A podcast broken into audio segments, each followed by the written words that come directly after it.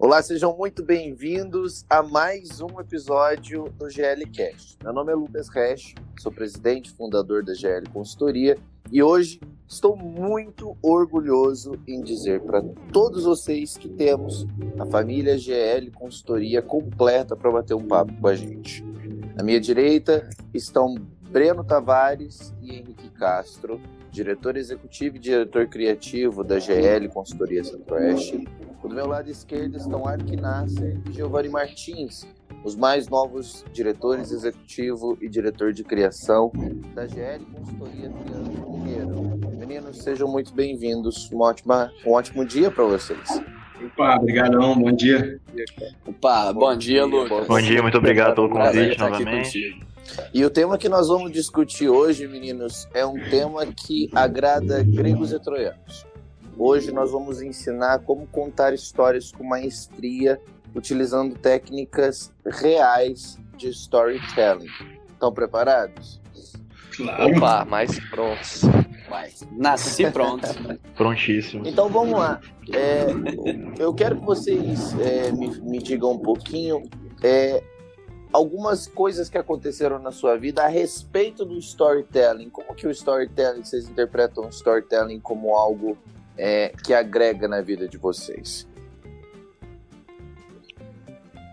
Eu acho que se apresentar, é, Alec Nasser falando uhum. aqui, se apresentar é uma coisa que você precisa saber tempo inteiro a gente está conhecendo pessoas novas, sejam elas apenas amigos, sejam elas é, possíveis patrões em entrevistas. Então a gente precisa saber como contar a nossa história, como contar quem é você, de modo que a outra pessoa se interesse, de, de modo que a outra pessoa queira conhecer mais sobre você, desperte aquela vontade de, de conhecê-la de verdade por dentro.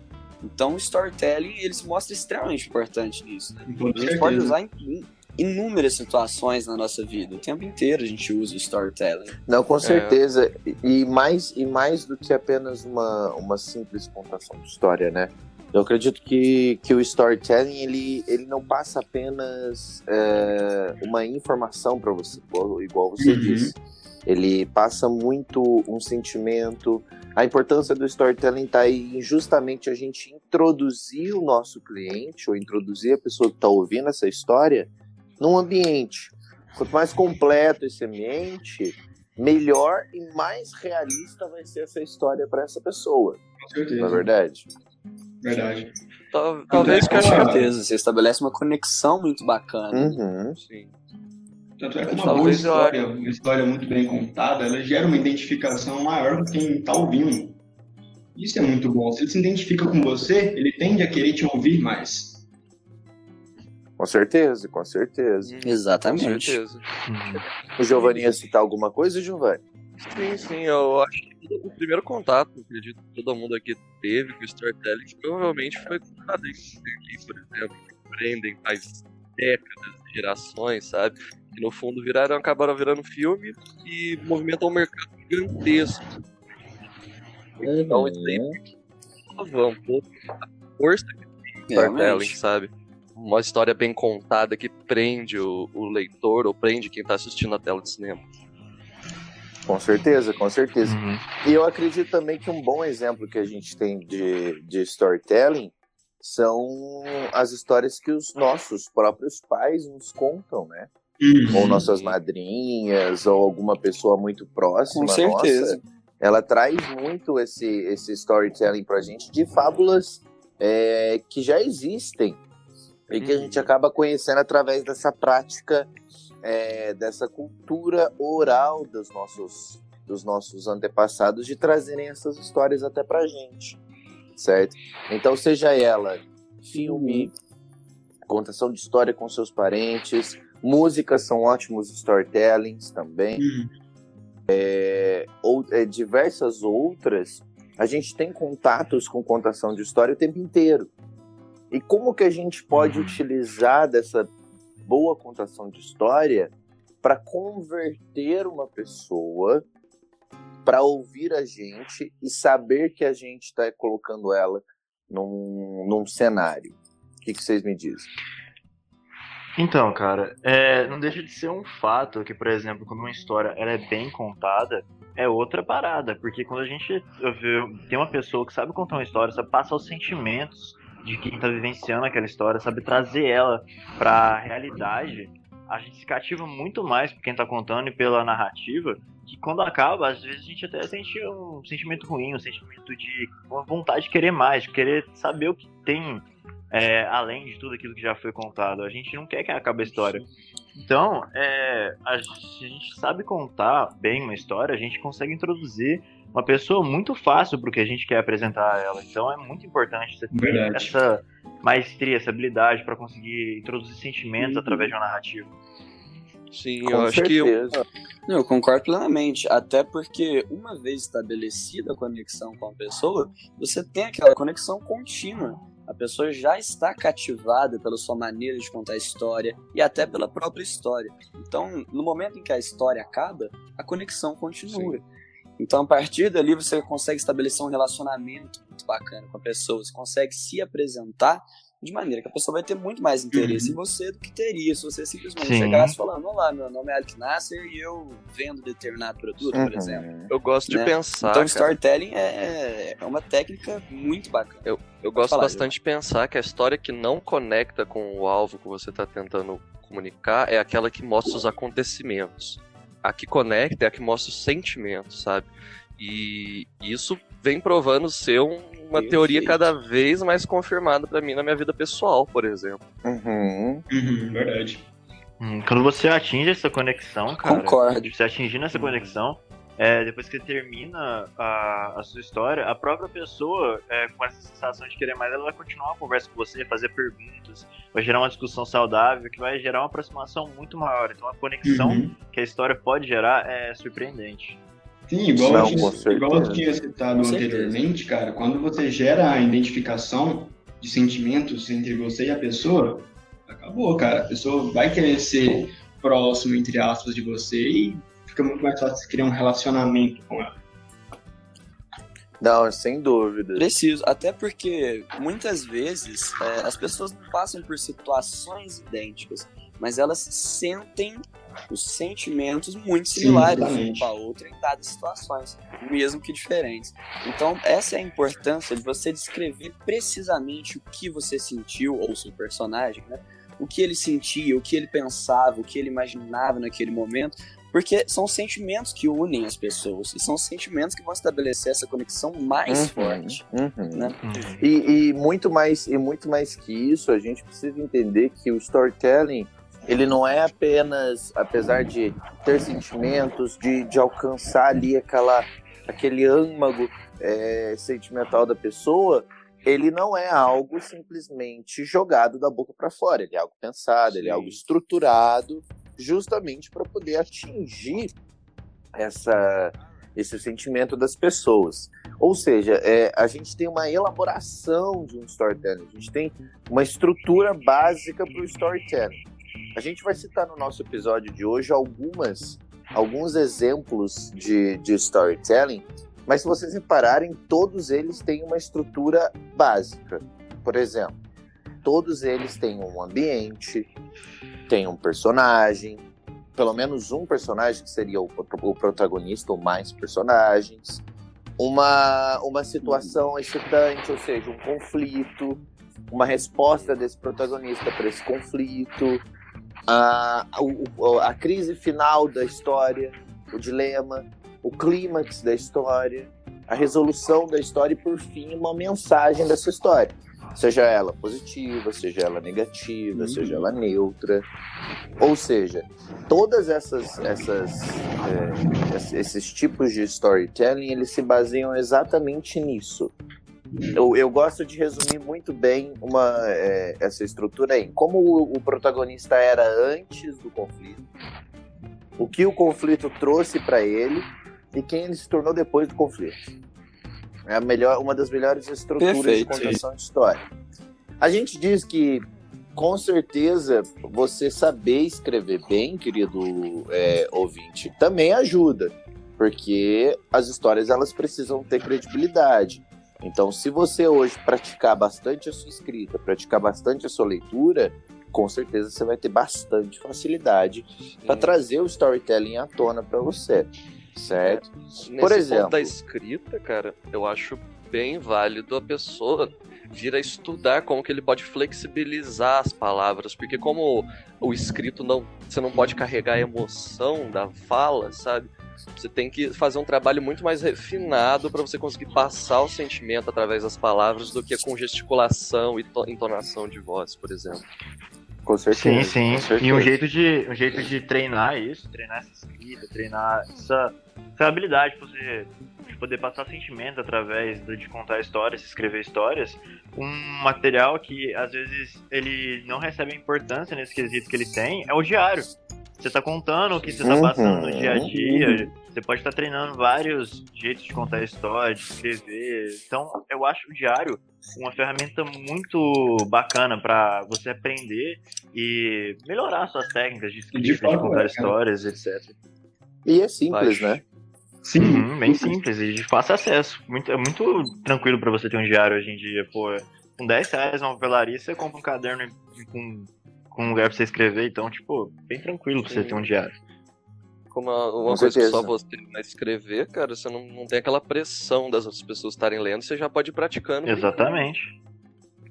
Uhum. Não, pois é, o diário é muito menosprezado, considerado coisa de criança. Mulher. Mas lá da maneira certa, pode ser uma ferramenta poderosíssima ali para você desenvolver a sua escrita, desenvolver a uhum. sua conexão um dos... sentimentos. Você mesmo vai estar lendo e se avaliando. Com certeza, então, com certeza. Um dos maiores livros da história é qual? O Diário de Anne Frank, que, porra, era Hum. Exatamente. Diário da menina que... que... tipo, a visão que ela consegue passar, o sentimento que ela consegue passar, fez com que se tornasse um dos maiores livros da história. Então... E o nível de profundidade de detalhe, de conexão sentimental que esse, que esse livro trouxe à tona é incrível, gente. Parece que você tá do lado da protagonista o tempo inteiro. Em Você tudo consegue que ela tá emergir fazendo. muito por conta do sentimento que aquele livro transmite. É muito profundo Sim. e muito bem explicado. É muito rico muito em detalhes, rico. realmente. Exatamente. E outra, dá pra, dá pra gente citar aqui coisas até muito mais.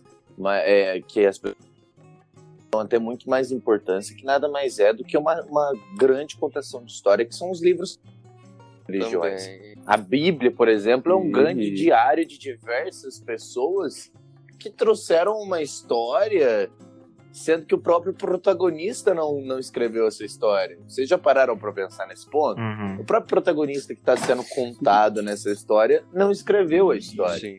Então, é, isso é um storytelling poderosíssimo também. Ou seja, até mesmo você pode colocar uma, uma terceira pessoa que não estava participando e ainda consegue trazer esse nível de profundidade com ela. Uhum.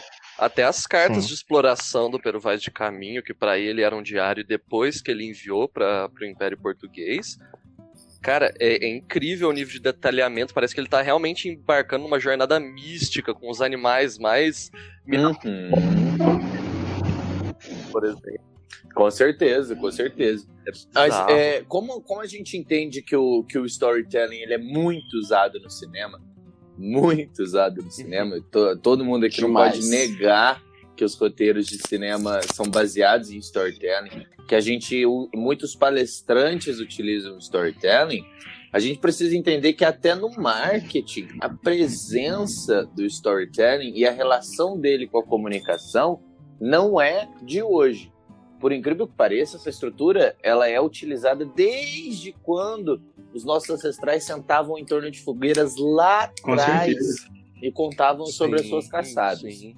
O ser humano, ele sempre teve essa vontade de passar para frente as histórias que ele viveu. É. Ou seja, passar essas necessidades, é, ele tem essa necessidade de levar os ensinamentos de uma forma simples.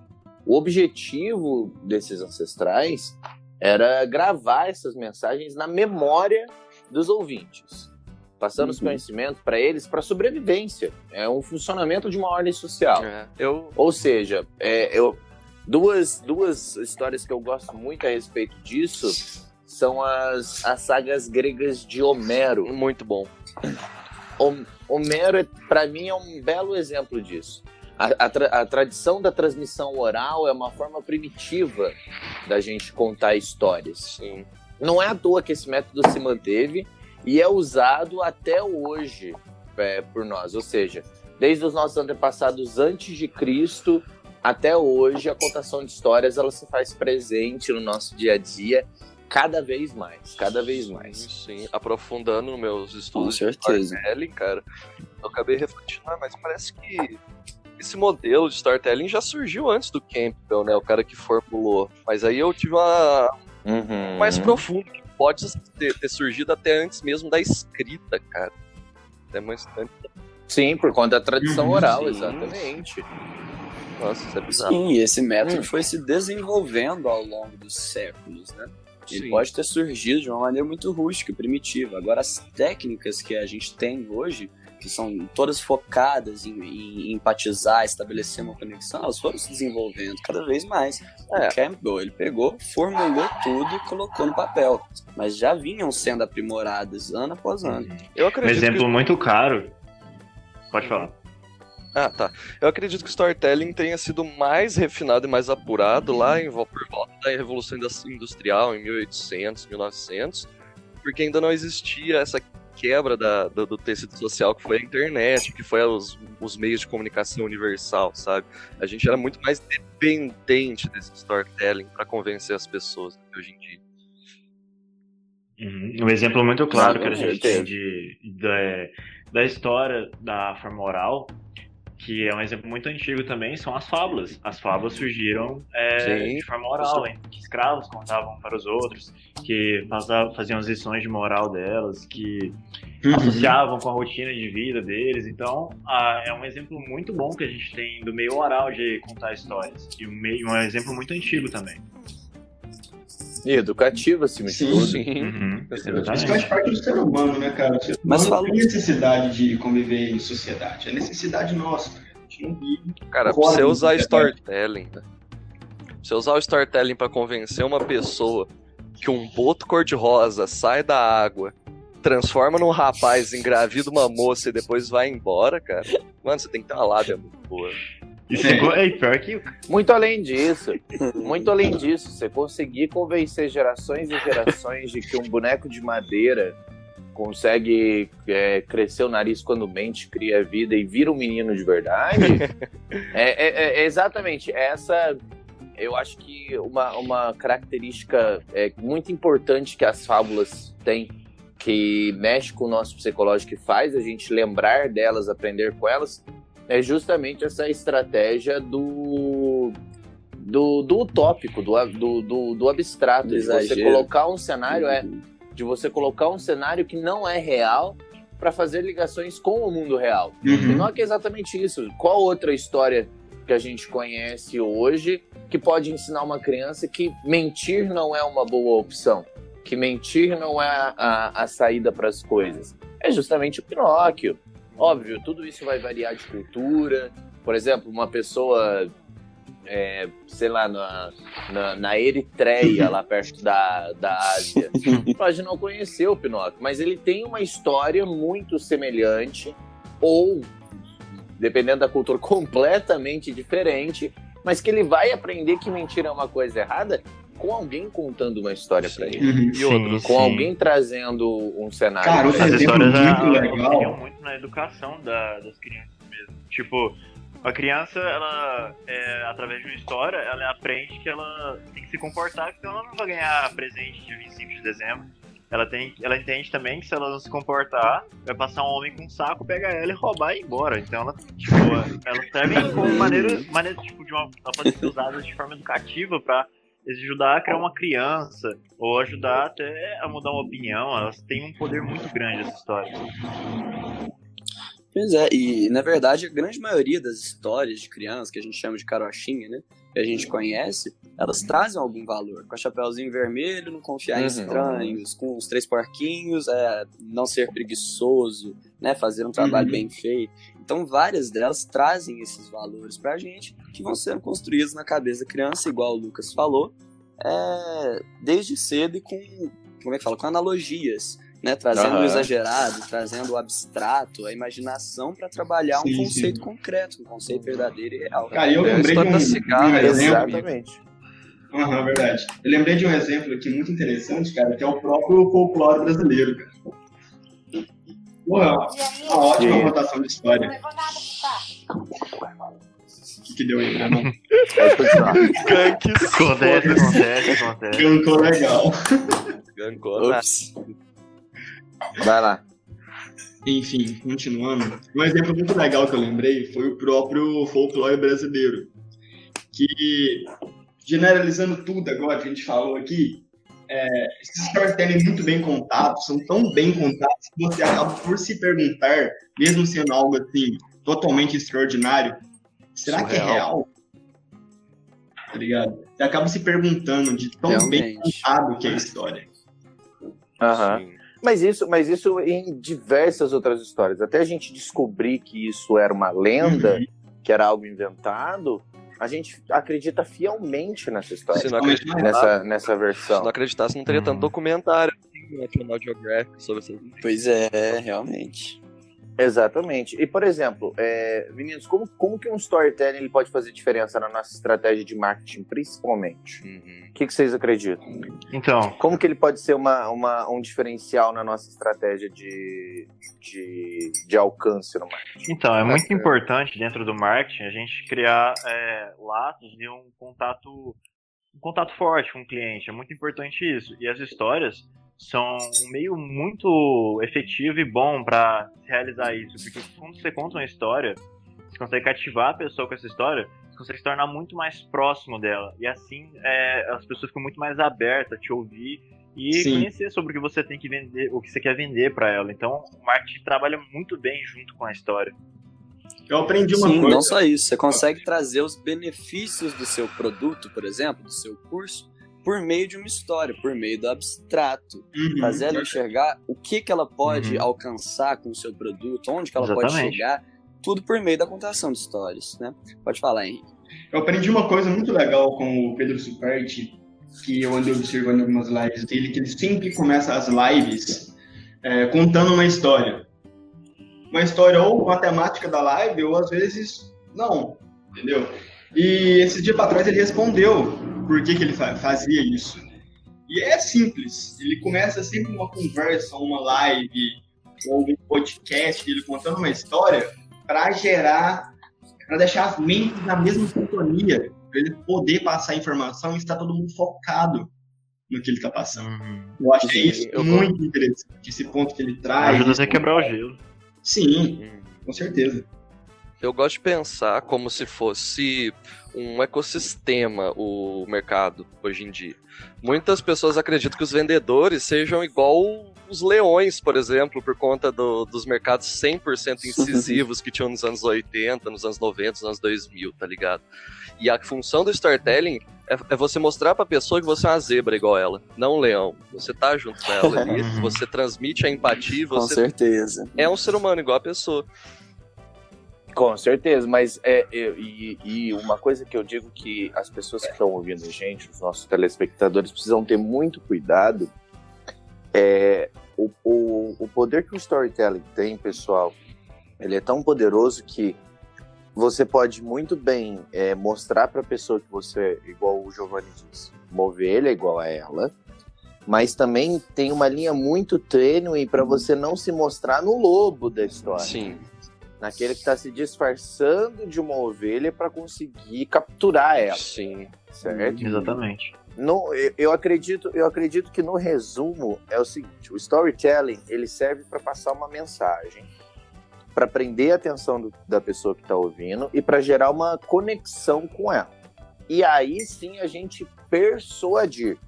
A gente sabe que a influência ela é dividida em dois caminhos se usada para o bem, ela é persuasão. Se usada por mal, ela é manipulação. Uhum. Então, a, gente, a, a, função do storytelling ele é persuadir o público que está ouvindo.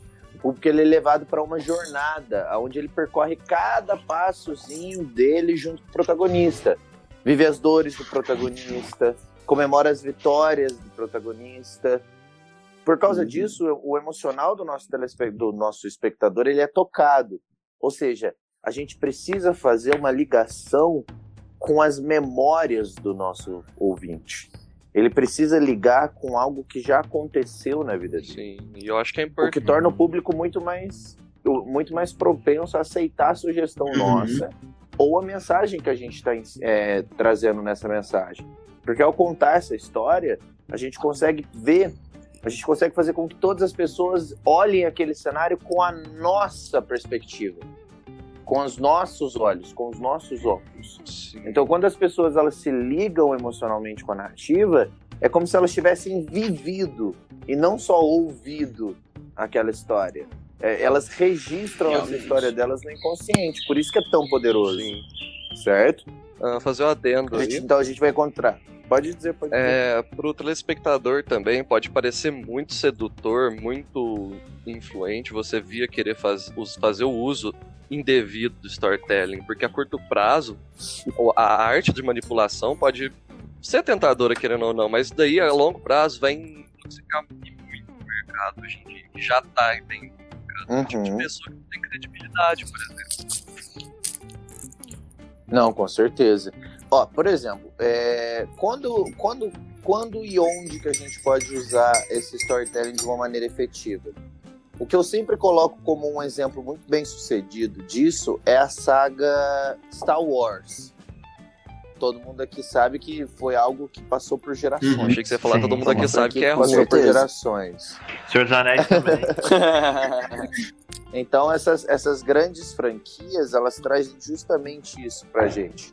Então, por exemplo, só pra vocês terem uma noção aqui em dados, Star Wars O Despertar da Força, ele faturou sozinho mais de 2 bilhões de dólares. Simplesmente por estar retornando a contação de história de uma saga que encantou uhum. gerações. Outra coisa, outro exemplo também ótimo que eu dou dentro da música é aquela música Eduardo e Mônica do Legião Urbana. Sim, Faroeste Caboclo. Ela é uma canção inteira construída em um formato de storytelling, certo? Uma, uma publicidade... Segue uma sequência uma, linear, né? Exatamente, porque a, a, o storytelling nada mais é do que uma contação de fatos de uma maneira lógica que atinge o sentimento do teu telespectador. E isso pode ser usado em qualquer lugar. Eu dou uma, um exemplo muito legal na publicidade. É, os nossos ouvintes que já fizeram faculdade de publicidade e propaganda vão saber identificar bem essa, porque é usada inclusive nas, nas aulas. Existe uma companhia aérea, a companhia aérea WestJet, que ela lançou uma campanha de Natal que muita gente na, na Europa conhece e compreende que é uma história efetiva. Nessa ação da, da WestJet, centenas de passageiros né, nesse cenário que estavam esperando seus voos no aeroporto respondiam a um Papai Noel virtual todos os desejos de Natal dela. Depois que elas faziam isso, vinha a grande surpresa. Quando é. o avião pousou, ao invés dessas pessoas receberem as malas delas na esteira, eles receberam os presentes de Natal que eles, que eles disseram para o Papai Noel. Aí essa campanha, ela se tornou uma campanha viral na internet e se tornou uma referência. Olha para você ver o, o, a contação de história nesse processo. Enquanto os passageiros estavam voando, fazendo os pedidos deles para o Papai Noel, como se fosse uma pesquisa normal. E quando ela chega, ao invés da mala dela tá lá, tá o presente de Natal dela. Uhum. Então isso é acaba atingindo muito as pessoas. Uhum. Exatamente. Exatamente. Mas, por exemplo, é isso na questão de filme, de publicidade, é, elas vão para um lado.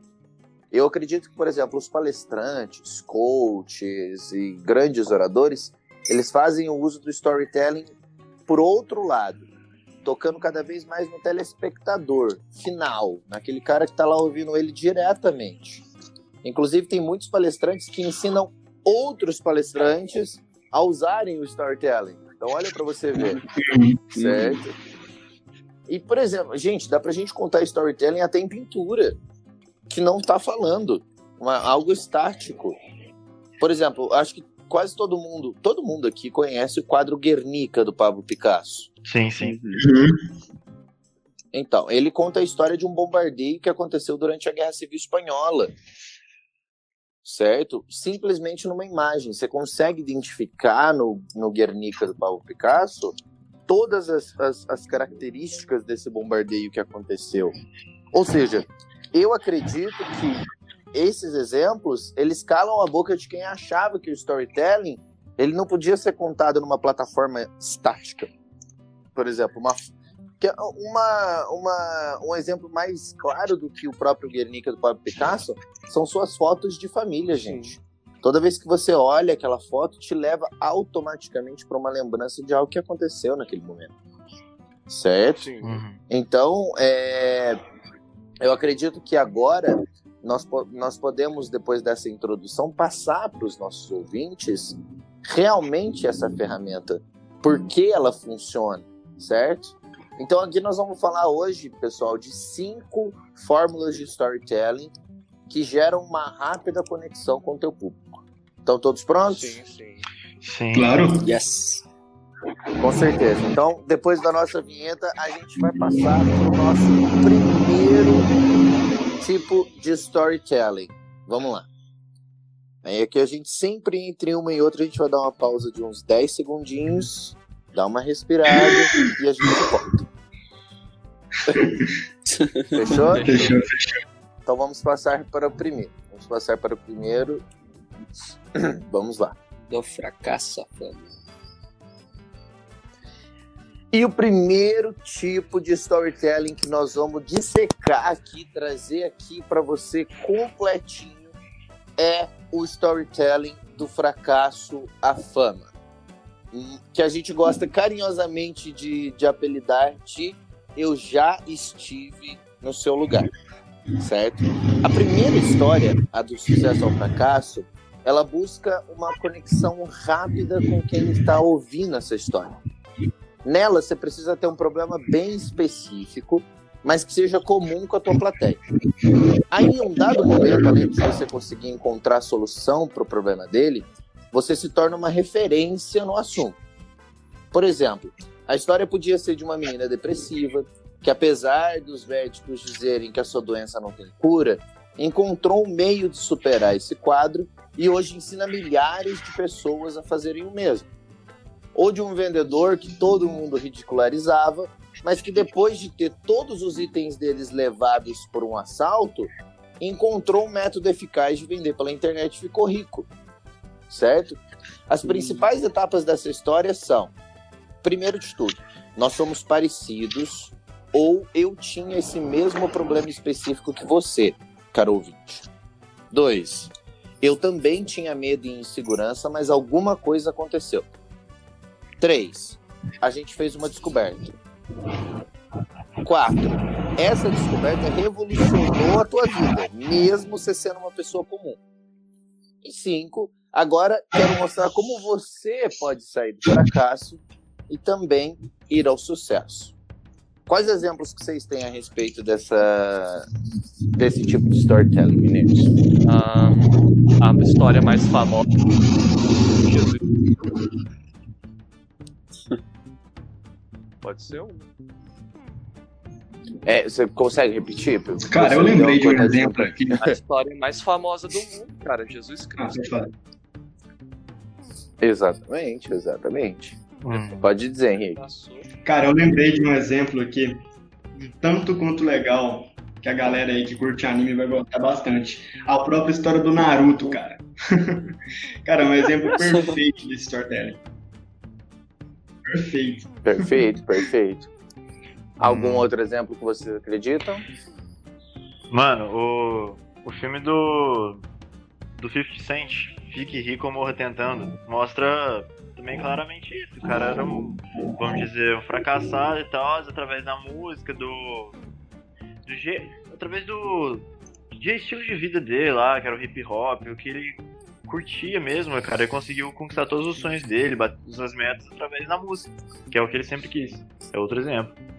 E Agora você tocou nesse ponto do desse gênero musical, eu lembrei de uma coisa muito interessante, que o rap e o funk trabalham muito em cima disso. O funk é Uhum. ostentação, o rap a gente chama de trap hoje em dia, que também trabalha muito nesse quesito de ostentação, se trata basicamente de uma pessoa que teve uma história muito difícil, passou grandes dificuldades, porém venceu na vida é também outro exemplo claríssimo desse tipo de storytelling.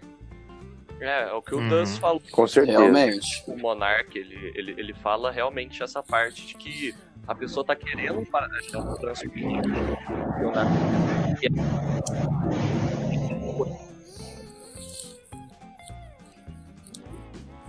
certo. E o que, o que vocês acham que, que pode ser algumas dicas para os nossos ouvintes conseguirem utilizar esse primeiro tipo de storytelling de uma maneira profissional, de uma maneira efetiva na estratégia dele?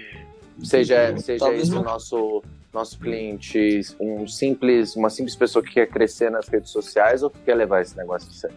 Então, acho que um primeiro passo a ser tomado é, é ler a pessoa, estudar o que, que aflige aquela pessoa para bater naquela tecla estabelecer uma conexão rápida, específica com aquilo que aquela pessoa passou. Para aí sim você poder dizer: eu já estive neste lugar, eu sentia uhum. tal coisa, tal coisa, tal coisa. E quando você disser o que você sentia e a pessoa perceber que é exatamente aquilo que ela sente, a conexão vai ser muito profunda, vai ser muito específica para ela.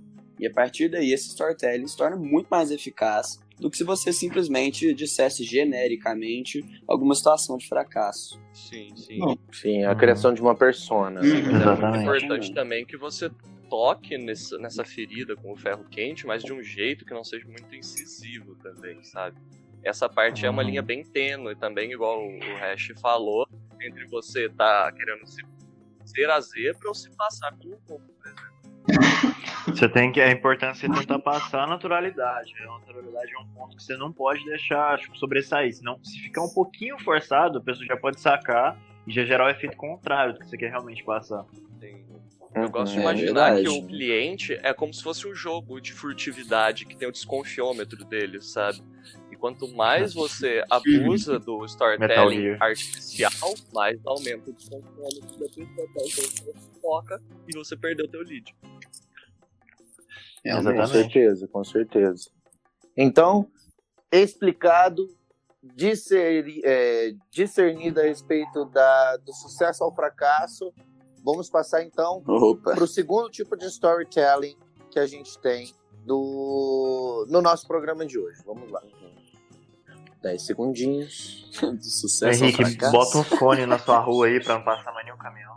Não, isso aí nós edita depois. Nossa, sim, pelo amor de Deus. Nosso carro ali. Show, vamos lá. Segundo lá. O segundo tipo de storytelling que vamos conversar agora é a chamada saga do idiota. Sim, apesar do nome forte, ela existe. O objetivo da jornada do idiota é mostrar como qualquer pessoa poderia ter sucesso. Ela é uma história que ela se conecta muito bem com o público, pois apesar de todos os erros que você ou seu protagonista cometeu ao longo do caminho, você conseguiu chegar onde você está. Eu acredito que as cinco etapas da jornada do idiota são: primeiro de tudo, você tem que começar falando sobre os seus tropeços, sobre os seus erros, certo? Para poder conectar com a pessoa a respeito disso. Depois, é, lembra essa pessoa como foi no início antes de você saber o que você sabe. Conta então o seu passado, como foi o início da tua jornada. Três, uh, seja autêntico. Não tenha vergonha de mostrar os seus erros mais idiotas para o seu público.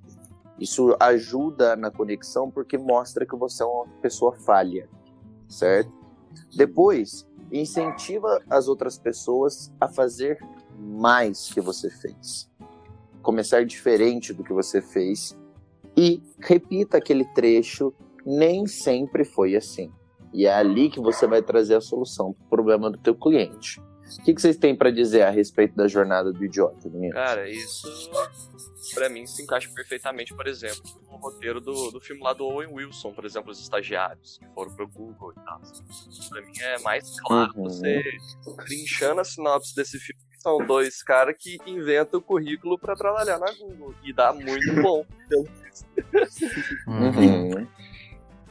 Tem outro filme outro também. filme que se mostra nítido é o Forrest Gump, né? O cara é um completo idiota, não tem um mínimo conhecimento uh, teórico das coisas, mas consegue se dar bem em vários cenários. No exército, nos esportes, uhum. até na política. Então, isso é, é um filme que trabalha exatamente essa ideia da saga do idiota. Qualquer um uhum. caindo nos lugares certos, conhecendo as pessoas certas, trabalhando da maneira correta, consegue alcançar um resultado enorme. A história do Capitão América. Com certeza. É, e esse tipo de storytelling. É, a história do Capitão América também. Uhum. Uhum. Outro exemplo Com também certeza, de um filme certeza. que, particularmente, é um filme que eu gosto bastante, de um ator também que eu gosto bastante, que é A Procura da Felicidade, do Will Smith. É, mostra isso, porque o cara, ele tava... Ele pegou todo o dinheiro que ele tinha de- do trampo inteiro da vida dele, gastou todo o dinheiro em máquina de tirar raio-x, para poder vender elas, revender máquinas de raio-x. Só que aí ele investindo todo o dinheiro nele, ele quebrou. Ele teve. Ele chegou uma parte do filme que ele até foi preso. Eu vou dar spoiler porque o filme é antigo. Chegou uma parte que ele foi preso. ele teve que dormir na rua com o filho dele, inventava umas histórias pro filho dele pensar que tava tudo bem. Ele, tipo, o cara passou por muito pro- problema na vida dele inteira. Pra no final, cara, com muita determinação e tal, correria pra caramba, ele conseguiu virar e se tornar um corretor, cara. Tipo, com muita dedicação e, tipo, é, a gente vê a luta do. e da, da história inteira dele, a gente fica, tipo, muito emocionado depois que ele consegue finalmente estabilizar a vida dele. E é um exemplo que o cara Ah. foi idiota pra caramba. Ele torrou a grana toda que ele tinha da vida inteira dele em máquina de raio-x e vendeu Uhum. duas no máximo. Então, pô, é um exemplo muito bom de, da jornada do idiota. A conversa que ele tem Com com, o filho dele lá, cara, mano, é muito boa que ele vira e fala. As pessoas vão dizer pra você que você não pode jogar basquete. Você nunca vai Uhum. dizer, vai concordar com elas, por exemplo.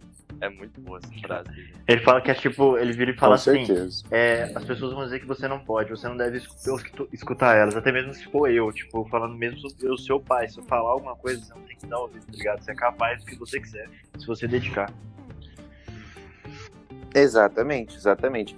E quais, quais características, dicas que vocês podem passar para os nossos ouvintes para um uso preciso da, da saga do idiota? Qual que vocês acham que é a característica mais importante? Pra- minha pra sincera opinião é mostrar que qualquer um pode chegar onde você chegou ou aonde algum outro personagem chegou, entendeu?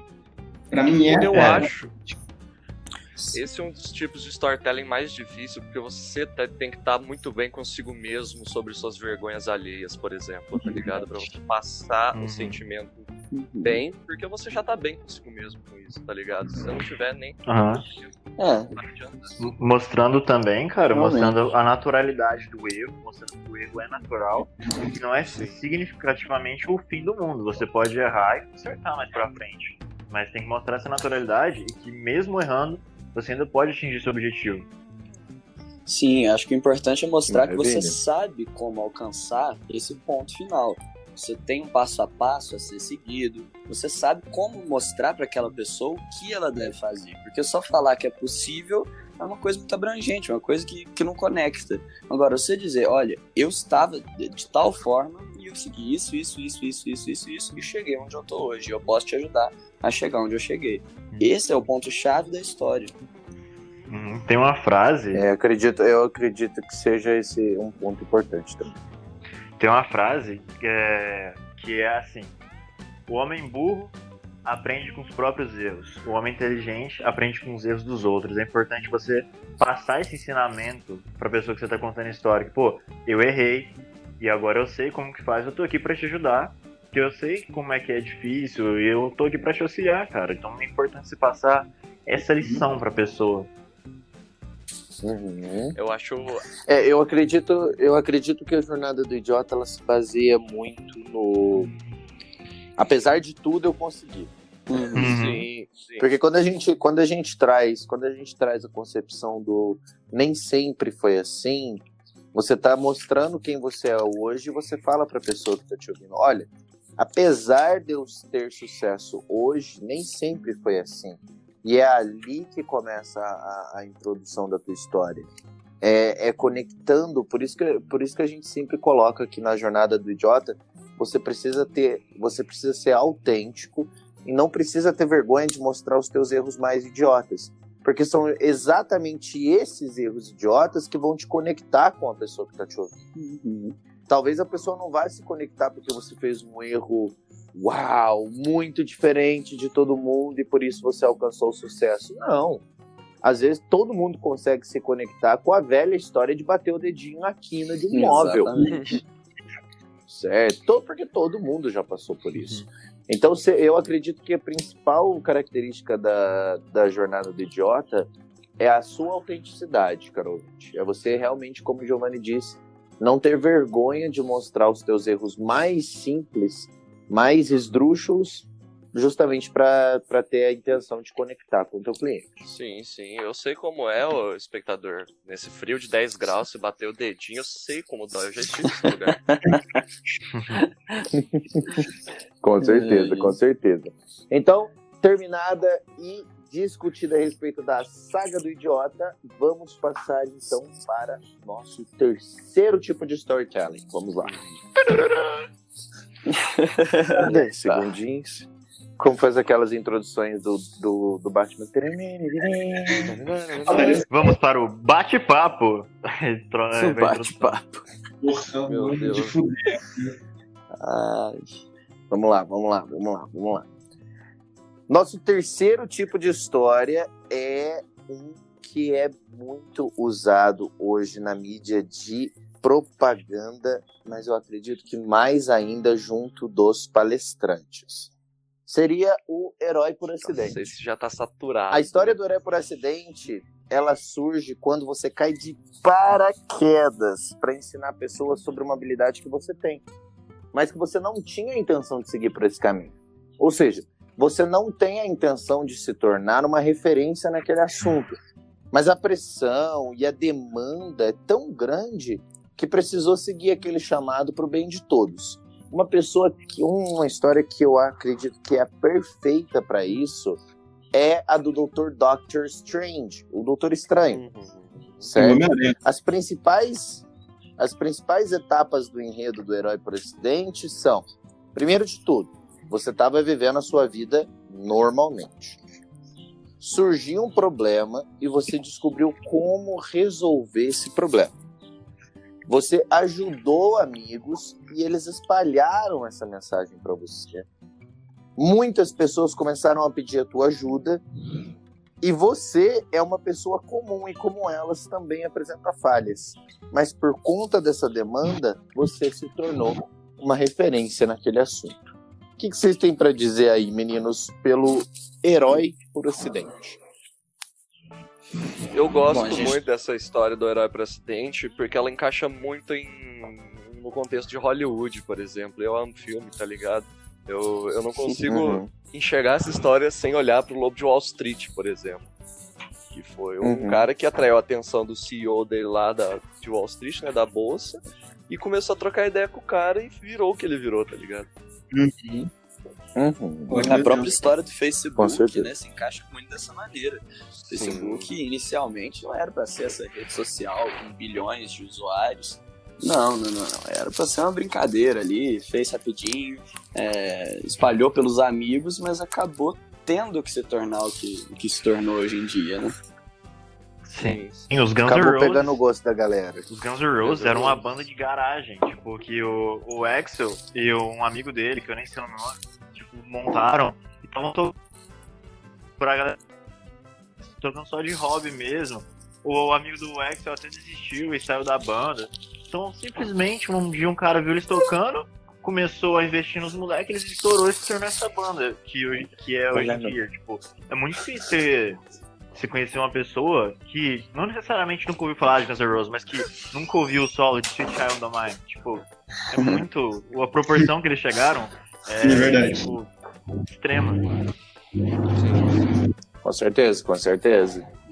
E, e qual que vocês acreditam que seja a principal característica que consegue conectar Ah, o nosso cliente com essa história? Porque hoje em dia tem muito aquela retórica da gente falar que as oportunidades não vão cair do céu, você tem que buscar. Mas a história, ela é Uhum. outro lado também. Que se você abraçar certas oportunidades que caem no seu peito, você também tem a mesma chance da pessoa que vai lá e busca, por exemplo. Não, com certeza. Com É, certeza. até porque as oportunidades, as maiores oportunidades da vida, não, não vem aqui falando, oi, é, siga por este caminho. Não, a gente não tem um guia, um tutorial, né? Então, se a Uhum. gente não abraçar certas causas com incertezas, a gente não vai. Bom, é menos provável, né? De que a gente alcance dados resultados. Então, o herói para acidente bate muito nessa tecla, que as oportunidades elas vêm disfarçadas mesmo. Cara. Se alguém aí do. Mudanças vêm disfarçadas de pequenas oportunidades. Uhum, te bota pra pensar, tipo, mano, se esse cara conseguiu do nada ficar bilionário, por que, que eu dedicando não vou conseguir? Exatamente. Verdade. É o famoso se ele conseguiu, eu também consigo. Uhum. Eu acho Certo. você contar esse tipo de história, você tem que vir muito do teu mindset, por exemplo. Vem muito do, do que você viu naquela oportunidade, porque tem muita gente que não tem essa habilidade por enquanto, ou ainda não apurou, ou realmente nunca vai ter essa habilidade de você analisar uma oportunidade e enxergar ela como algo maior. E as pessoas Uhum. que tiveram isso parte da vida delas podem tranquilamente contar uma história dessa de de herói pra acidente sem problema nenhum, sabe? Com certeza, com certeza. É você mostrar que a superação ela veio acima de tudo. Sim, verdade. Exatamente. Perfeito, perfeito. Alguma outra observação a respeito do herói por acidente, pessoal? Acho que não. Acho que foi bem passadinho. tranquilo. Uhum. Vamos deixar agora por último, na minha opinião, as duas histórias mais impactantes e as que são usadas, por incrível que pareça, através, é, por conta de muitas empresas até em segredo para atingir o nosso público. E nós vamos trazer essas duas histórias à tona, destrinchar elas e mostrar para vocês que qualquer pessoa consegue contar uma boa história, uma história bem feita. Estão preparados? Claro. Sim, agora vai dar papo. Agora Então- vai dar conversa. Agora nós vamos para quarta e penúltima história, tipo de história que é o inimigo público. Depois da vinheta, vamos lá. Dá 10 segundinhos.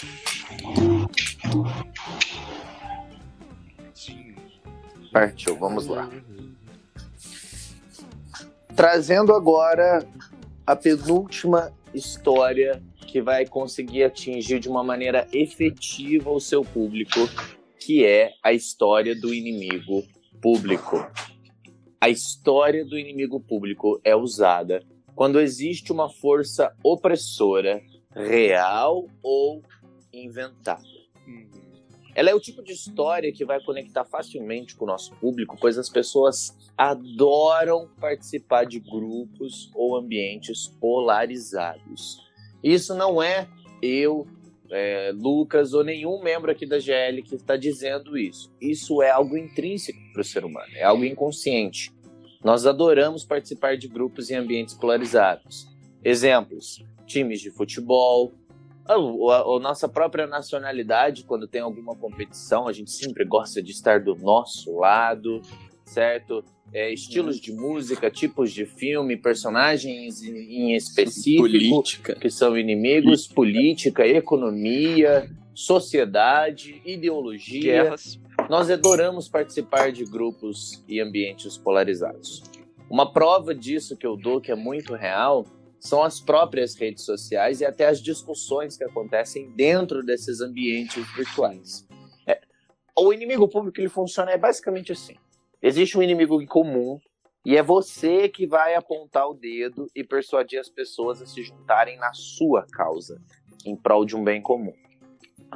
Vou repetir: existe o inimigo em comum e é você quem vai apontar o dedo e persuadir as pessoas a se juntarem nessa causa em prol de um bem comum.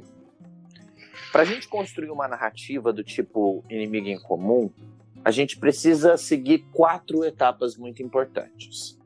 A primeira etapa é você mostrar para o seu público que ele não é um dos nossos. Então, se você não é um dos nossos, então você está contra nós. Sim. Uhum. A segunda, a segunda etapa é o segredo que eles. Então lembrem, dentro da contação de história para o inimigo em comum sempre existe nós e, e eles. A segunda etapa é você contar os segredos que eles não querem que o seu telespectador saiba. Ou seja, você está revelando um segredo que, as, que o grupo do qual seu o seu o- que o grupo do qual seu público está não sabe. A terceira etapa é você dizer que a culpa não é do seu ouvinte, mesmo que talvez seja, mas a culpa não é dele. E que quarto, você claramente não é um deles e você vai provar isso. Sim. Então, trazendo de uma maneira mais resumida, primeira etapa, se você não é um dos nossos, então você está contra nós. Segunda etapa, o segredo que eles não querem que você saiba. Terceira etapa, a culpa não é sua, mesmo que talvez seja. E quarto, você claramente não é um deles. Então, venha para o nosso lado. O que, que, vocês podem dizer a respeito dessa, dessa, desse tipo de storytelling, meninos? Eu acredito que, antes de mais nada, a gente precisa trazer para o nosso ouvinte uh, a cautela que ele deve ter ao utilizar sim, essa, sim. esse storytelling. Né? Exatamente. Eu particularmente, eu particularmente, além de interessante, acho muito perigoso esse storytelling, porque sim, o, vamos dizer, o ódio pode mover muita gente. Um exemplo claro que a gente tem do mau uso desse storytelling é o que foi o nazismo. Ele, o, o Hitler, é. usou muito o inimigo é, em comum para poder mover uma massa enorme e causou todo essa toda essa chacina, esse tudo essa tragédia que foi o Holocausto, todos esses problemas que o nazismo gerou, que até hoje a gente vê um pouco do efeito que isso gerou e a massa que movimentou o ódio que esse storytelling, tipo, que o Hitler o Hitler ter usado esse storytelling conseguiu movimentar um ódio que, sério, até hoje a gente vê muita gente que ainda segue tudo o que ele pregava. Então, realmente é uma coisa que a gente tem que ter muita cautela, muita precisão no que gente, de como a gente vai usar isso. Porque o ódio realmente Com é uma certeza. ferramenta poderosa e perigosa. Agora, um exemplo de, na minha opinião, um bom uso desse storytelling foi a campanha da, de presidência do Jair Messias Bolsonaro, nosso atual presidente. Foi bem sucedido? Foi efetivo. Boa é, é, é.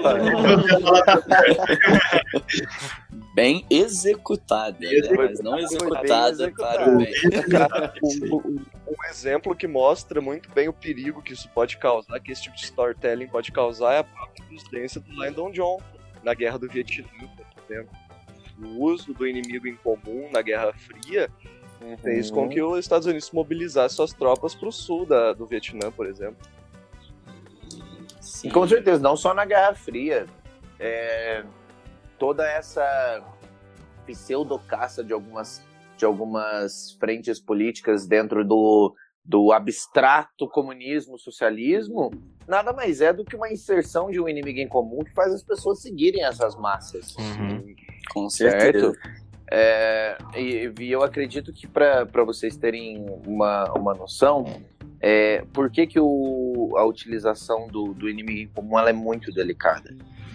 Porque, como o Breno citou, o ódio é, leva mais massas do que o amor, por exemplo. Uhum, As pessoas são muito mais movidas pelo ódio em comum do que pelo amor em comum. Infelizmente. É, justamente por algo que está é, internalizado no nosso subconsciente, que é essa essa narrativa da constante sobrevivência. Sim. Nós precisamos sobreviver, a Ku Klux Klan é outro exemplo. A... a Ku Klux Klan é outro exemplo de, de um grupo que, movido ao ódio e inimigo comum, que seriam as pessoas de pele preta, conseguiu gerar uma massa de... Muito, tipo, também outra massa enorme que durou por muito tempo em grande quantidade nos Estados Unidos e até em outros países. Até hoje, cara, não, não tem um protocolo de, de censura desses caras, tá ligado? Uhum. Pois é. É por isso que a gente tem que ter cuidado, né? Porque o inimigo público é muito fácil de ser utilizado. Porque as pessoas se, con se contatam muito pelo ódio, as pessoas se sensibilizam pelo ódio. Então você vai conseguir uhum. conectar muito bem com aquela pessoa.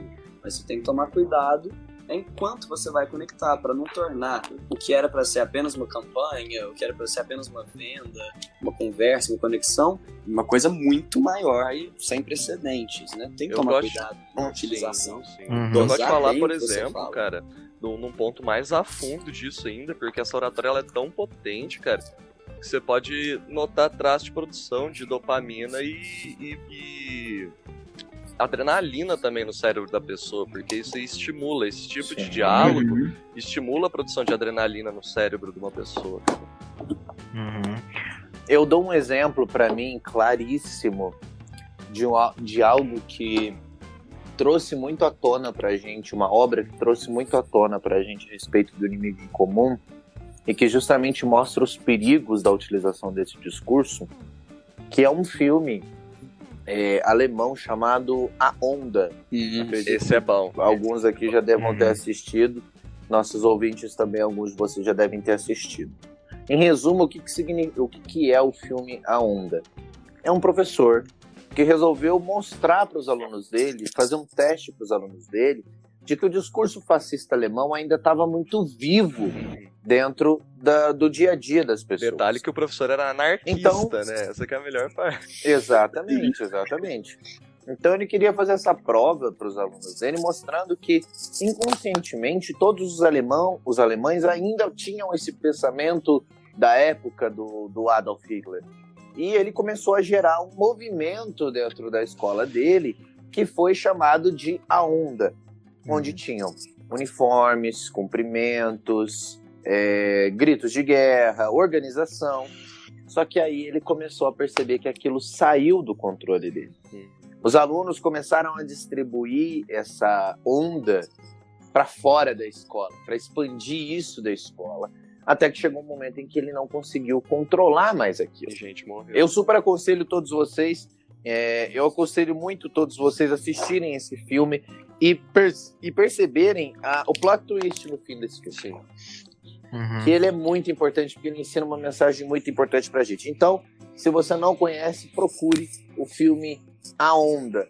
Vale muito, muito a pena todos vocês de é, verem essa aula. Um exemplo que vai, que vai totalmente contrário aos outros exemplos que eu dei é um exemplo que o inimigo em comum, o inimigo público, é, é o ódio em si, que é o exemplo do Martin Luther King. Ele junto com outra massa, ele conseguiu fazer uma luta que o inimigo dele era o ódio, o racismo, é, a falta de liberdade, falta de igualdade. Gandhi.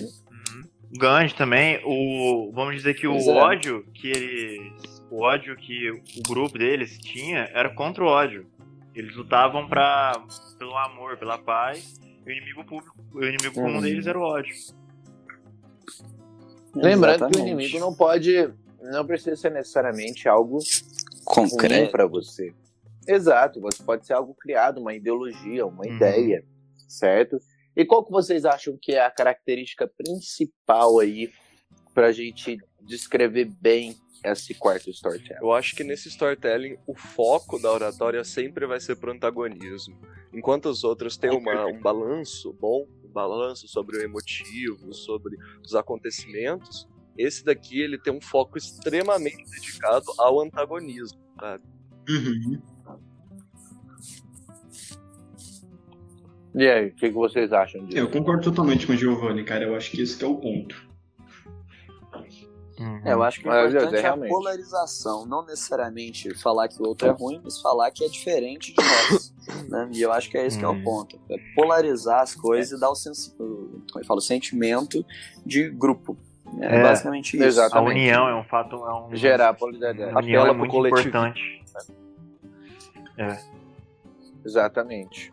Sem problemas. Então, explicado, dissecado, nós vamos agora para o storytelling que é o mais usado, o mais efetivo e o mais poderoso tipo de storytelling dúvidas, que nós vamos nos tocar, que é o que vocês provavelmente já conhecem, que é chamado a jornada do herói.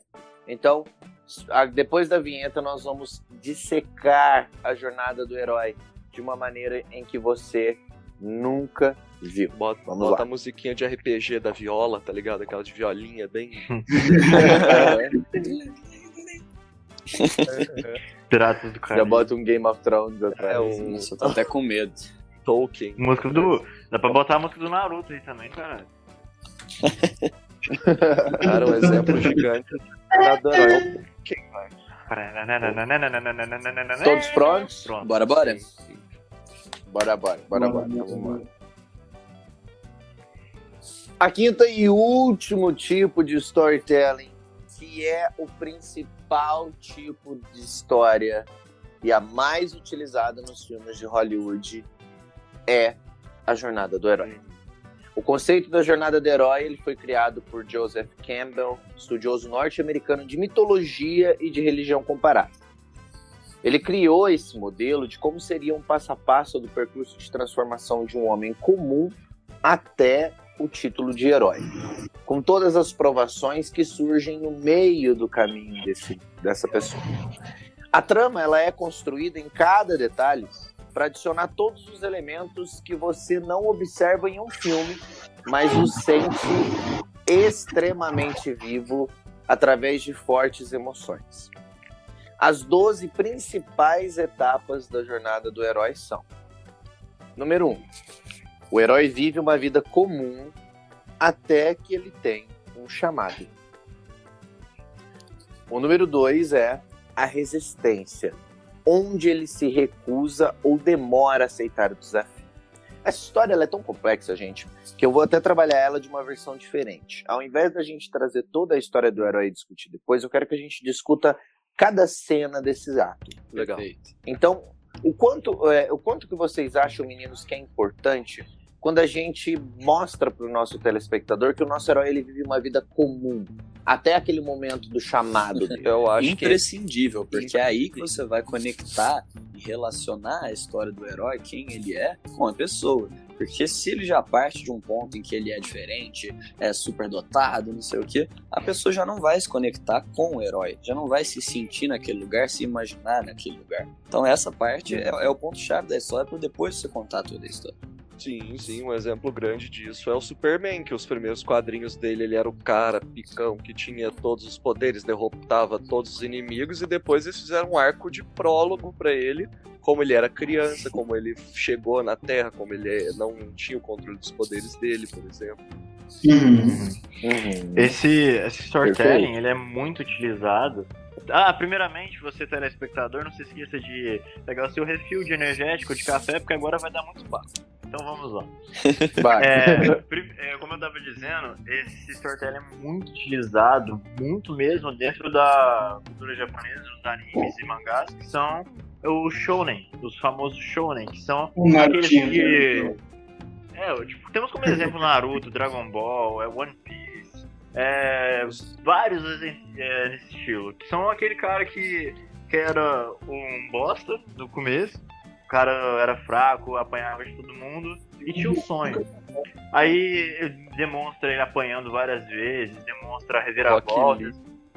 É, então, até ele, ele, mostra, tipo, toda a trajetória do cara, até ele finalmente, no caso do Naruto, virar Hokage, no caso do Dragon Ball, descer a porrada do vilão, no caso do. tipo, mostra ele atingindo o objetivo dele, toda aquela trajetória maçante, difícil, até ele conseguir atingir o poder que ele tanto almejava. Então, um exemplo que eu acho que muito gritante nisso é da cultura japonesa, os shonen. São esses sim, de anime, é, é tipo, muito presente. Sim, sim. E é tão bem utilizado e tão frequentemente utilizado, velho, que todos, todos os episódios dos Simpsons seguem esse mesmo padrão de storytelling da jornada do herói. Todo. Uhum. Exceção. Exatamente, cara. E é um desenho que, pô, faz, fez tanto sucesso e faz até hoje, como o maior desenho. Tem mais de 800 episódios, cara. Mais de mil episódios, então, cara. Tá até hoje ainda é Exatamente. cara. Até hoje ainda faz muito sucesso. Sim, sim. É, então, eu acredito que essa parte que, que a gente conta que o herói vive uma vida comum, até ele ter um chamado real para aquela aventura, é o que vocês mesmos disseram, é é, é, é, o modo de conexão que a gente tem com o nosso público, mostrando que o herói é uma pessoa comum. Que ele não era nada de especial antes de iniciar aquela jornada. Que ele não tinha. Que a única característica que ele tinha é que ele, dentro dele, intrinsecamente, ele era diferente da maioria. Mas nada que sem o restante da, da jornada o transformasse unicamente como um herói. Certo? Uhum. É, a segunda parte é a resistência é onde ele recusa ou demora para aceitar esse desafio. Por que, que a gente cita a resistência? O que, que vocês podem dizer a respeito disso? Eu acho Cara, que quando você dá um. Quando você fala desse ponto da resistência, eu lembro da história do Homem-Aranha, tá ligado? Ele consegue os poderes dele e, e resiste àquilo, ele não aceita aquilo para ele. Tão extraordinário é Uhum. Eu acho que essa resistência dá um toque de realismo pro cotidiano que a gente tem hoje em sim, dia. Sim, sim, Não é um uhum. Hollywood pra você aceitar, por exemplo, um cara estralando o dedo e derrubando metade do universo, tá ligado? É. Realmente. E eu acho que o ser humano tem muito medo do desconhecido. Quando você pega uma oferta de emprego que é muito distante do que você está acostumado a fazer, é muito provável que você inicialmente recuse. Então, imagina poderes, uma aventura completamente fora uhum. da sua rotina. Uhum. Então, uma uhum. pessoa comum, a consciência comum que a gente está querendo passar para o ouvinte, é, ia recusar. Então, é por isso que a gente coloca essa recusa, né? Uhum. Ô mamãe, gankou Com novamente. Mas enfim, tipo, é, voltando nessa linha, tipo, você conseguiu poderes, igual usando o mesmo exemplo do Homem-Aranha. Você foi picado com uma aranha, você sentiu seu corpo mudando, você conseguindo soltar, você soltar a teia pelo braço, você escalar a parede. Tipo, no primeiro momento, na vida real, você não, você não vai pensar, Garai, virei o Miranha. Você vai pensar, pô, eu sou esquizofrênico. Você não vai colocar na sua cabeça que tem superpoder, cara. É difícil essa citação, tem todo É difícil aceitar, cara, isso é verdade. Até o Lobo de Wall Street não aceitou até hoje, tá ligado? É. Uhum. Perfeito. A terceira parte dessa, dessa jornada é quando o nosso herói ele encontra um mentor. E aí sim ele aceita o chamado. Por que, que, por que a presença do mentor para ele aceitar o chamado? O que, que vocês acham? É, eu acho que isso daí estimula o sentimento da pessoa dela não correr atrás do que ela quer, se ela quer algo grandioso sozinha, sabe? Porque ninguém faz nada sozinho nesse mundo. E eu acho que isso daí dá um traço mais forte ainda do cotidiano, que passa uma empatia muito maior pra, para com o cliente ou a pessoa que você está tentando transmitir a história. Eu acho que o mentor. E até para você ele tem um papel tão fundamental que ele traz toda essa confusão que está na mente do personagem, ele ressignifica aquilo para um pensamento otimista, entendeu? Ele traz o, o que ele pode fazer de bom utilizando daquilo. Acho que isso é um papel. É saber abrir os olhos da personagem, abrir a mente da personagem para esse lado positivo e enxergar o, o, tão, o quão importante é esse fato de ter se tornado um herói. Sim, e acho que dependendo do objetivo que você visa alcançar ao usar esse, esse método de storytelling, você pode se colocar como a figura do mentor. Então você mostra para aquela pessoa que ela não precisa fazer um, um esforço sobre-humano para se tornar um herói. Você mostra para aquela pessoa que ela não precisa fazer milagre, porque ela tem, por exemplo, você ou um mentor ali para auxiliar ela passo a passo, para ela conseguir uhum. alcançar o ponto em que ela quer chegar. Torna mais acessível uhum. a história da jornada do herói. Uhum. Sempre trazendo realismo, uhum. né, para a história. Exatamente. Com certeza. E depois que essa pessoa ela encontra o mentor e aceita finalmente o chamado dela, ela abandona o mundo comum e entra em outro mundo. Essa é a quarta etapa da nossa história. Esse processo ele é uma ponte aonde nós devemos contar as diferenças entre o mundo do qual o nosso personagem vivia e o mundo pelo qual ele está entrando para viver essa aventura. E eu acho que isso também entra como uma, uma característica muito boa para mostrar para o nosso, pro nosso ouvinte, para o nosso espectador, é realmente essa diferença de que ele não está enfrentando a, os desafios dele no mundo comum. Ele está indo além disso, ele está dando um passo a mais disso, não é mesmo? Uhum, exatamente. Então, é, a quinta parte é a parte onde o nosso protagonista ele, ele encontra os testes, os aliados e os inimigos dele. Por que, que vocês acham que é importante a gente citar essas, essas pessoas? Cara, eu acho importante principalmente para erguer muito o clímax na quebra de, de, de, expectativa da pessoa quando conforme a história vai se desenvolvendo, tá ligado? Quando chega a um ponto uhum. que o clima uhum. tá tão tenso que ele desaba, a pessoa gera um, uma carga emocional muito maior do que se siga uma linearidade entediante, arrastada, tá ligado? Uhum. Uhum. Para mostrar que não são tudo flores também, que não é uma coisa que você simplesmente uhum. entra, vai vai dar tudo certo. Você vai ter seus inimigos, vai ter seus empecilhos, obstáculos. É, isso acontece, isso acontece na vida real e também acontece com o herói. É, eu acho que a gente pode trazer esse ponto um pouco mais para a realidade, trazer esse inimigo como obstáculos que essa, que essa personagem pode enfrentar, entendeu? E todo mundo sabe que tem algo que ensina mais do que um erro, eu não conheço, velho. Pois pra é, mim, com um certeza. Pior forma que aprendizado, velho. Uhum. Então, cara, é impressionante isso.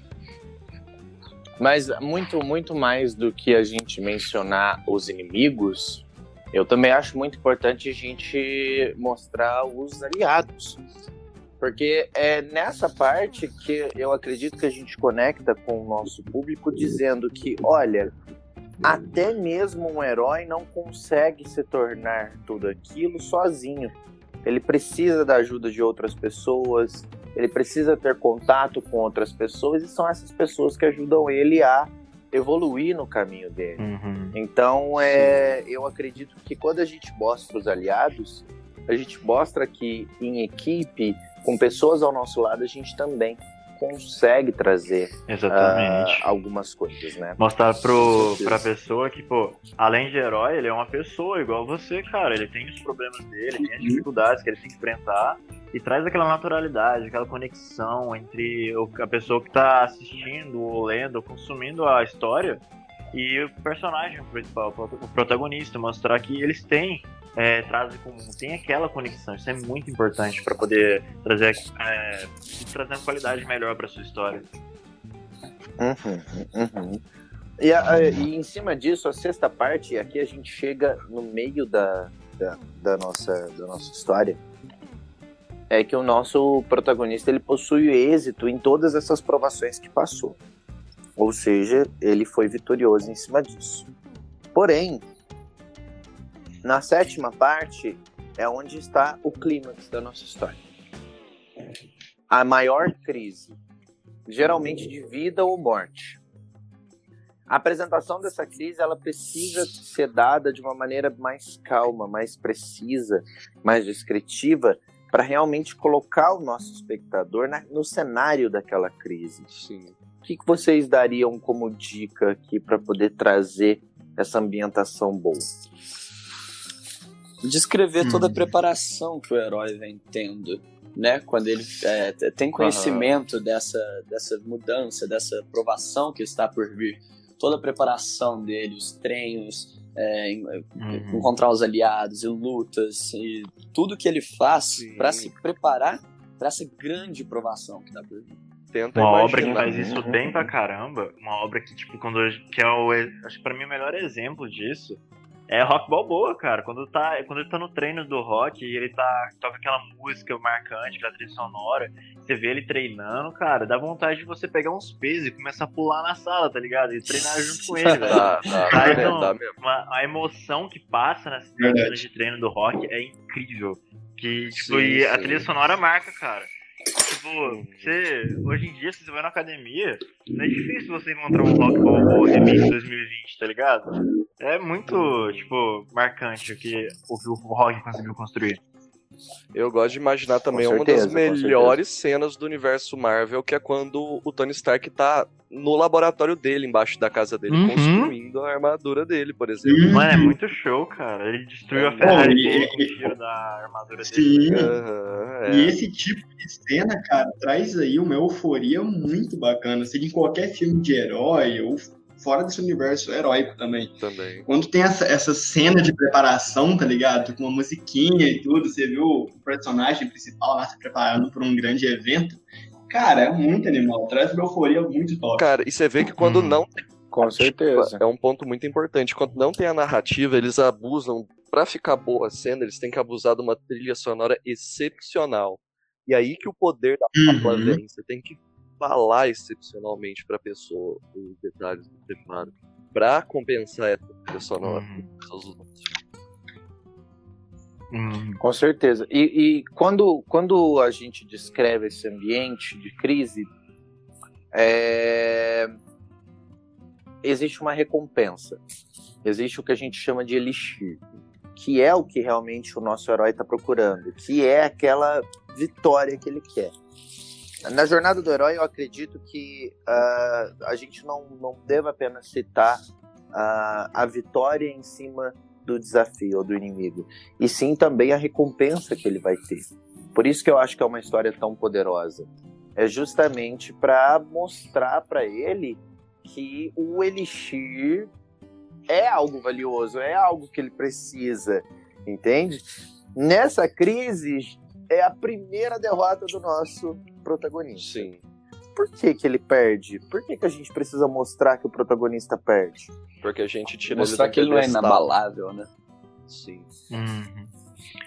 Mostrar, Mostrar que, que ele é comum, né? É, que igual qualquer pessoa, ele além de ter suas qualidades, ele tem seus defeitos, tem seus problemas que ele tem que enfrentar também. Ele não é uma pessoa inatingível. Mais uma vez você conecta a pessoa tirando o nosso herói do pedestal dele. Colocando ele do mesmo tamanho que a pessoa, tá ligado? Fazendo com que ela se sinta, Uhum. caralho, se estivesse naquele lugar, talvez eu não, não faria melhor, tá ligado? Eu, fa- eu cometeria o mesmo. Quando, quando isso não acontece, a gente sente essa necessidade. Por exemplo, no, no One Punch Man, que é completamente contrário. O cara é indestrutível. Ele derrota todo mundo com um único soco. A gente, toda hora que a gente tá assistindo lá, a gente tá, a gente tá procurando. Caralho, ele não vai apanhar nunca, mano. Quando que vai chegar um cara pra dar uma porrada nele? A gente vai assistindo procurando Uhum. esse momento. Quando, quem assistiu One Punch Man tem isso, velho. A gente tá esperando. Apareceu aquele inimigo que o Saitama vai falar. Caralho, provavelmente um cara que vai dar uma graça pra mim, que eu vou conseguir, que vou conseguir lutar um de verdade. sério. Uhum, exatamente, É, cara. sério. É muito bacana isso. Tipo, a gente, o One Punch Man mostra que, que a gente tá tão acostumado com esse modelo que quando não tem, a gente fica procurando, cara. Cadê, cadê alguém pra derrotar esse cara? É desse jeito. Pois é. Exatamente, exatamente. E depois que essa pessoa ela perde, ela começa a retornar para a vila dela. Ou seja, já na posição de derrotado. Só que aí acontece um outro teste, que ele vai ter que usar tudo que ele aprendeu até ali, inclusive a derrota dele. E é aí que eu acho que, eu- que é a reviravolta. Que é depois que o nosso personagem, entre aspas, morre, ou seja, ele perde, ele vai retornar das cinzas com muito mais força, Sim. com muito mais poderio. Ou seja, ele vai usar todo o conhecimento de tudo que ele usou na jornada para derrotar novamente aquele desafio que o derrotou da primeira vez. Sim. E aí sim, ele termina voltando para casa com o Elixir, com a recompensa e a ajuda de todas as pessoas que ele encontrou na jornada. Por que que, que esse fim ele traz esse plot twist pra gente? Cara, isso é, O que é, é muito bem visível, muito bem claro. Por exemplo, você tá aqui o God of War 2, por exemplo, quando o Zeus trai Kratos e leva ele pro inferno, ele tem que Uhum. fazer a escalada dele pra superação. Exatamente. Uhum. Aí do Hum, muito mar de e, che- e voltar. Olha, voltar com o Elixir. Aham. E como você disse, Lucas, é, o, o herói ele usa o que ele aprendeu com a derrota para conseguir sair vitorioso na segunda aprovação, que é o, o clímax do filme, a, a batalha final. Né? Uhum. Então a gente mostra para a pessoa que os erros acontecem, mas que a gente tem que usar eles para sair vitorioso. Que os erros eles são muito úteis. Uhum. Pode Com falar. certeza, com certeza. Cara, eu acho, assim, é, trazendo aqui agora um pouco mais para nossa realidade, que traz um sentimento de recompensa Traz. quando você cita esse final, entendeu? E esse sentimento de recompensa é muito bom porque vai estimular a pessoa a tentar. Quem tá vendo é, um exemplo de história aí de, esse, desse, desse storytelling de herói, tá ligado? Cara, vai querer, tá ligado? Vai se inspirar, vai sentir uma inspiração pra começar ou pra terminar algo novo, entendeu? Eu acho que esse de recompensa é muito inspirador. Sim, sim. Uhum. Realmente. Eu acredito, é, aqui são infinitas, é, infinitos exemplos. A gente poderia fazer um podcast só citando exemplos Sim. de Jornada do Herói. Sim. É. É o mais usado no cinema, é o mais usado na- nas histórias em livros. E eu acredito principalmente que o cinema ele, ele traz um- uma versão curta e efetiva da Jornada do Herói, mas as leituras, as escritas, os livros, por serem mais detalhistas, Eles colocam você também numa jornada do herói, onde você acompanha tudo que o personagem está pensando, Sim. tudo que o personagem está sentindo naquele momento. Então também é uma boa, uma boa ferramenta de storytelling para você, Sim. certo? E eu... Agora que vocês Pode dizer, pode dizer, ah, pode dizer. Eu falar que, mano, eu garanto pro telespectador que depois dessa, desse podcast você vai ver histórias e filmes com outros olhos, cara. É, com certeza. Aconteceu comigo. Sem sombra de dúvida. E acontece com todo mundo. As pessoas começam a ter um olhar mais crítico pra, pra, pra contagem, como conta uma história bem. Vamos dizer, a contação de história ela é algo importantíssimo, imprescindível. É, Para a gente trazer uma pequena revisão dos nossos cinco tipos de storytelling, vamos voltar então com uma breve recapitulada. O primeiro tipo de storytelling, ele é o storytelling do fracasso à fama, ou o eu já estive no seu lugar. A primeira história, ela busca uma conexão rápida com quem está ouvindo. Nela, você precisa ter um problema bem específico, mas comum com a sua plateia. Por isso que é tão importante você conhecer para quem você está contando essa história. Aí, em um determinado momento, além de conseguir encontrar a solução desse problema, você se torna uma referência no assunto. Ok? O okay. segundo tipo de storytelling é a saga do idiota. O objetivo da saga do idiota é mostrar como qualquer pessoa poderia ter sucesso. Ela é uma história que se conecta muito bem com o público, pois apesar de todos os erros que você cometeu ao longo do caminho, você conseguiu chegar aonde você está. Sim. O terceiro tipo de storytelling é o herói por acidente. A história do herói por acidente surge quando você cai de paraquedas para ensinar pessoas sobre uma habilidade que você tem, mas que você não tinha a intenção de seguir por esse caminho. Ou seja, você não tem a intenção de se tornar uma referência, mas a pressão e a demanda é tão grande que precisou seguir aquele chamado para o bem de todos. O quarto e penúltimo tipo de storytelling é o inimigo público. Essa história é usada quando existe uma força opressora, real ou inventada. Essa é uma parte muito importante desse storytelling. Ela é o tipo de história que se conecta facilmente porque as pessoas amam participar de, de grupos polarizados, de ambientes polarizados. Uma prova disso, novamente, são as próprias redes sociais. Eu acredito que o Twitter é a maior prova disso tudo. Sim. Você quer um ambiente mais polarizado na internet, vá no Twitter que você pode ter certeza que você vai encontrar. E a quinta e última é a jornada do herói. Esse modelo seria o passo a passo do percurso de transformação do homem comum em herói, com todas as provações que surgem no meio do caminho. A trama ela é construída em cada detalhe para adicionar todos os elementos que você não observa em um filme, mas o sente vivamente através de fortes emoções. Agora eu faço uma pergunta para vocês, meninos. Por que eu preciso me tornar um excelente storyteller? Por que, que eu preciso me tornar um excelente contador de histórias? Cara, então, dentro do, acho... do marketing, ó, dentro do marketing, cara, já é essencial você se tornar um excelente contador de histórias, é, principalmente você criar o vínculo com seu cliente, pessoa que você quer vender o seu produto ou ideia, e também para as pessoas entender que você já vivenciou ou tem conhecimento sobre o que essa pessoa está passando, é importante essa conexão entre vendedor e cliente. É muito importante dentro do marketing. É, você ter essa habilidade de contar histórias, principalmente dentro dessa área especificamente. Concordo. E o Breno falou dentro do marketing e eu trago pro lado de fora. Sim, fora sim. do marketing. Não tem nada que conecta mais pessoas do que os sentimentos. Não tem nada que expressa melhor os sentimentos com tons de veracidade do que uma boa história, uma história bem contada. Você consegue uhum. ilustrar esses sentimentos e as situações que fizeram eles aparecerem Exatamente. e aflorarem dentro de você. Então é, é, imprescindível usar uma boa contação de histórias para conseguir se relacionar com as pessoas. Sim, sim. É isso aí, cara. Quanto maior demonstração de sentimento tem no seu storytelling, mais ligação você vai ter com o seu cliente, possivelmente mais fácil será a sua venda. Sim. Hum. É o básico. É muito fácil. Dentro do marketing no quesito social, né? Sim. Exatamente. É muito fácil você mentalizar, por exemplo, aquela sua amiga que fala pra burro, tá ligado? E você não se prende com a história dela, por exemplo. que se ela aplicasse alguns dos recursos que a gente citou aqui, talvez seria diferente a história. Ela, ela conseguisse prender mais atenção e ela não se passasse com uma pessoa que fala muito. Porque ela pode até hum, falar com certeza. muito, mas você não, você não percebe, dependendo do, do como você se prende com a história.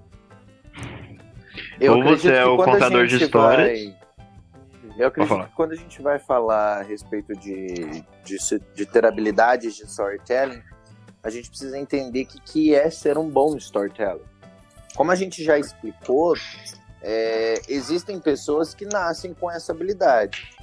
Mas a gente tem que perguntar o que, que elas têm de diferente, qual, que, qual segredo elas sabem. Um bom storyteller, na minha opinião, ele tem empatia, ele sabe as necessidades, vontades, os sonhos do grupo com quem ele fala. Ele estudou muito bem o grupo do qual ele vai falar. Além disso, ele vai usar das suas experiências para criar essa identificação. Todo mundo tem algo que as pessoas podem se identificar. Uhum. E isso é uma coisa importante da gente tocar. Sim. E que uma boa história é capaz de provocar a liberação de hormônios e neurotransmissores. Eu dou alguns exemplos, por exemplo. Um conto de suspense, ele estimula a produção da dopamina, aquele hormônio que aumenta o foco e a memória das pessoas. Sim. Já uma história de uma alta carga emotiva e que demonstra, sei lá, uma vulnerabilidade de quem está contando, faz a gente liberar ocitocina, Sim. que é o responsável por criar confiança, despertar conexão, se é uma trama que é trabalhada no humor, aí entra a endorfina, que faz as pessoas sorrirem, ficarem mais relaxadas. O terror com a Ela adrenalina. quebra a seriedade e a tensão. Exatamente. Ela quebra a ansiedade e a tensão que muitas vezes vão estar presentes em eventos, vão estar presentes em reuniões. Por isso que a, quando a gente conta história, a gente fica mais relaxado, mais focado e mais criativo. Uhum. Eu acredito que alcançar todas essas coisas que eu disse depende de, de alguns fatores. Primeiro de tudo, e eu acho que o principal, conheça muito bem o teu público. Quanto mais você conhecer o seu público, mais você vai conseguir trazer essa, essa pessoalidade para o teu discurso. Uhum. Segundo, conheça o ambiente que a história vai ser contada. Vai ser contada num auditório para quantas pessoas? Vai ser contada num um a um com o teu cliente? E por fim, adapta essa história a esse contexto. Tudo isso, gente, vai vir com a prática, certo? Vocês têm alguma coisa a acrescentar em cima disso? Acredito que não. Ah, sim, só uma reflexãozinha aqui, ó. Tipo, você que tá que gosta de contar histórias, gosta de falar muito dentro da rodinha do rolê. Agora que você presenciou tudo isso que a gente disse aqui nesse podcast, você tem uma pergunta aqui para você refletir agora. Você, dentro da rodinha de rolê, você é o contador de histórias mesmo? Ou você é só um papagaio que fica falando um monte de coisa que ninguém dá a mínima? eu sou Ponto importante. Eu acredito, eu acredito que visando o objetivo de uma boa contação de histórias, para você contar uma boa contação de história, você tem que responder algumas perguntas. Eu, eu coloco em seis perguntas, tem gente que coloca em mais. A primeira pergunta é: qual mensagem você quer passar para o teu público? O que você quer passar para essas pessoas? Certo? A segunda pergunta é: com quem você vai falar? Quem é o público que vai te ouvir? Quem é a pessoa que vai te ouvir? Terceiro, por que você vai falar isso para ela? Por que, que a história entraria em um bom contexto agora. A quarta, onde, ou seja, em que lugar ou através de que plataforma você vai fazer isso? Porque todos, todos que estão aqui nessa sala sabem, e a gente quer te mostrar isso, que apesar do storytelling ser algo universal, cada plataforma ele é contado de um jeito diferente.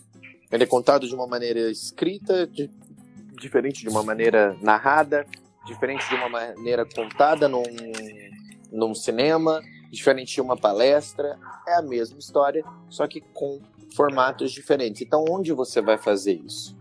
Uhum. A quinta pergunta é quando, ou seja, em que momento você vai expor essa história? E por último, como, ou seja, com qual estrutura narrativa, ou seja, com qual tipo de storytelling que a gente te ensinou hoje, você vai contar a sua história. Certinho? Perfeito. Show demais. Então, Muito bom. é, para a gente trazer um, um passo a passo na prática mesmo de como que você vai construir o storytelling, a gente separa ele em começo, meio e fim. O começo é, gente, cria um herói ou um protagonista e mostra em qual ambiente essa história vai passar. Depois disso, você começa a expor e falar sobre a rotina dessa pessoa para deixar ela o mais humanizada possível. O fim, é, depois você termina exibindo um conflito inesperado. Primeiro conflito do personagem, onde existe o primeiro problema que ele tem que resolver. Esse é o início da tua história. O meio da sua história é aqui que se dá a maior parte da sua história. O, o storytelling ele é baseado no meio. O meio que vai fazer você trazer mais conexão ainda pelos desafios, pelas provações, pelos sentimentos que o teu personagem está sentindo. Então é a maior parte da tua história. Nessa parte você começa mostrando a resposta do seu protagonista ao primeiro desafio inesperado que ele teve. A partir disso, você vai desenvolver uma linha aonde os problemas vão aumentando e novos problemas vão aparecendo. Aí o protagonista tem que lidar com esses desafios. E por fim, a última parte deve ser iniciada com um dilema onde o protagonista é obrigado a tomar uma decisão. Eu gosto de dar um exemplo muito bom daquele episódio de Dragon Ball Z do, Genki, do Genkidama. O episódio acaba exatamente na hora que ele quer fazer o Genkidama. Aí o fim, ou seja, do, do bloco, é com o Goku pedindo as ajudas dos seres humanos, certo? Que é exatamente esse clímax do episódio. Logo após, então, vem essa área do clímax, onde a decisão é tomada e isso col coloca o nosso personagem diante de um confronto. Por fim, a resolução ocorre, onde a mensagem final vai ser definida como positiva, negativa ou neutra. Certinho? Show. Certinho. Certinho. Então, qual que vocês, é, como vocês gostariam de dar as considerações finais a respeito de storytelling para cada um? Vamos começar então com o Alec. Vai lá, o que você gostaria de dar para suas considerações? Não, então, só para sumarizar, é, eu volto a bater na tecla que ser um bom storyteller, né, ser um bom contador de histórias, é uma habilidade maravilhosa e pode ser utilizada em, diversas situações na sua vida. Seja para estabelecer Uhum. uma relação com um amigo, seja para vender um produto, seja uma entrevista de emprego.